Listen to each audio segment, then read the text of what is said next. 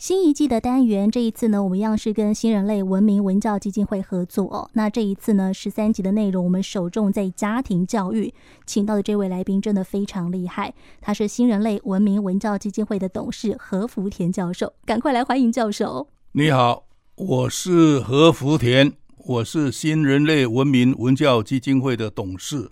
是，那这个何福田教授要先帮大家做一下的背景介绍。他可是台湾早期在大专院校开设家庭教育课程的先驱者之一。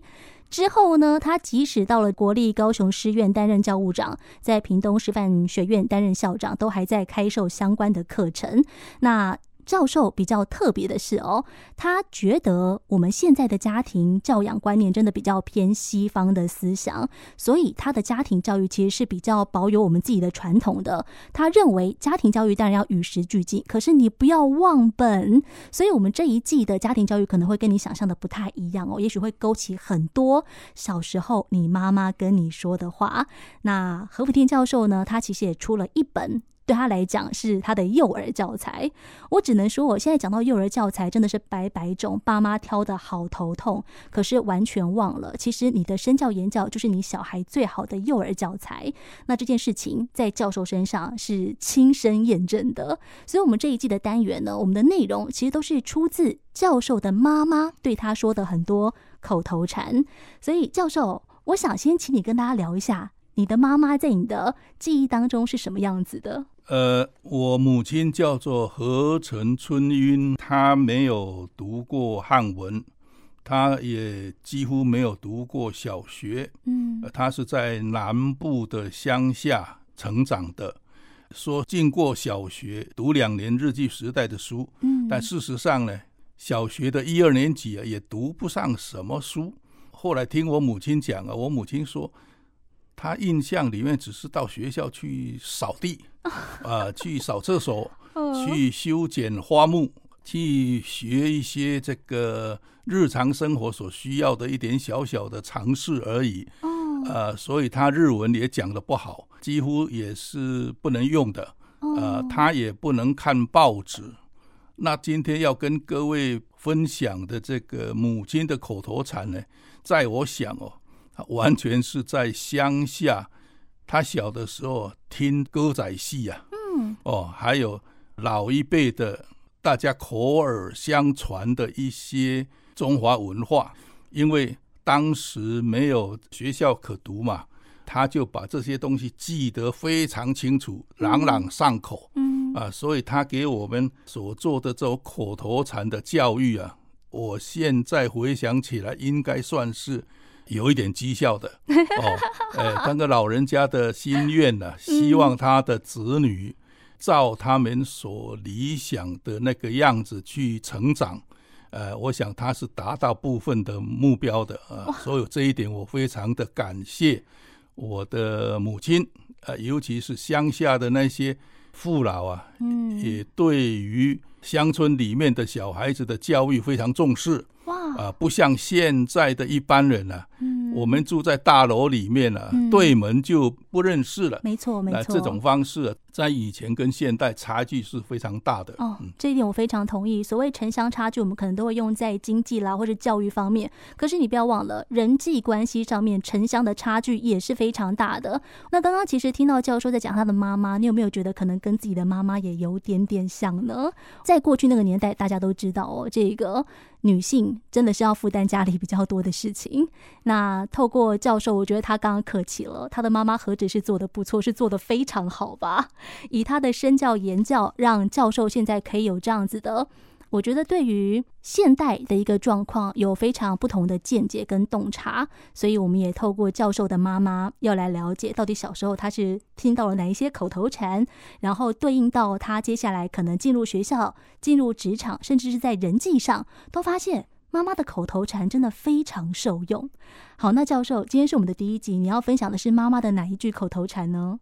坑人做好呆，卡赢假渣灾。哦，好，那意思就是说，劝人家做好事，喝呆的是好事了。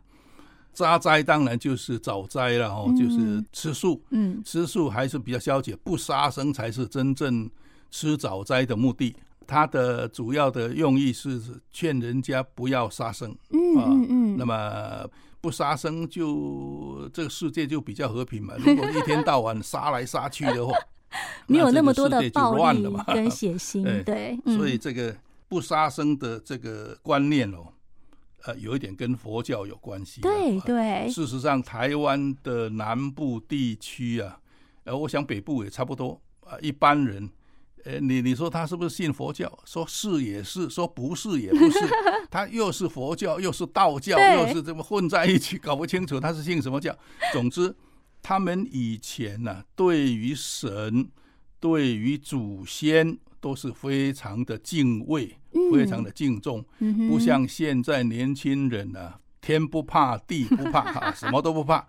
呃，他们老一辈的人呢、啊，对天地人都非常敬畏，啊，尤其是对有功劳、对社会有贡献的人呢、啊，嗯、也都非常的尊敬的，不像我们现在年轻人呢、啊。真的需要学的东西还很多啊！真的，年轻人终究是年轻人。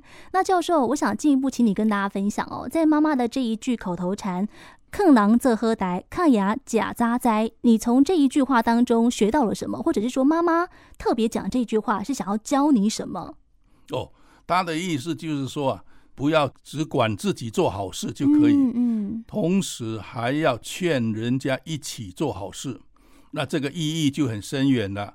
我们社会上啊，比较偏向于穷则独善其身，达则兼善天下。嗯，那意思就是说，在我没有能力可以帮大家忙的时候，至少我要把我自己搞好。本意是如此，没有错。可是，一般人就变成我管我自己就好，别人的事啊。不管他人瓦上霜，就变成了那种比较消极的想法。哎、呃，不要惹麻烦，不要去管别人啊、呃。那这种情况，假如社会上有这样的氛围，那么我觉得也是不大健康的。因为看到不好的事，在他还没有成为很严重的时候呢，我们就应该要加以劝导、制止，不要让它。长出牙来了以后呢，再来弄就比较不好了。没错，没错。呃，我母亲的这个意思呢，也就是说，希望我不但自己要做好，同时看到人家做不好的时候呢，也要尽朋友之责，规劝一下。朋友做错事情，你一点都不规劝，这又不是什么好朋友。嗯、他的用意大概就是在这里。是。当当然，我们小的时候。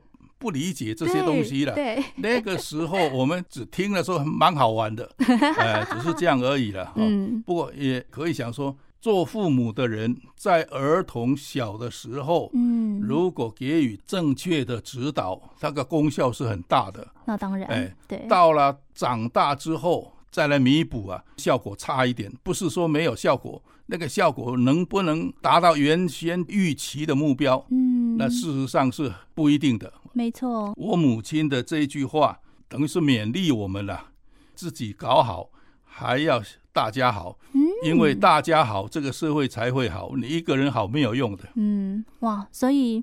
教授的妈妈可以透过这一集，我就发现真的是一个很有智慧的女性，因为她讲的这句话其实扩及的层面非常大。除了先把自己顾好，然后也能够顾到周遭的人之外，刚刚也讲到了，就是如果爸妈可以在小朋友行为有偏差的时候，先注意到，先予以纠正。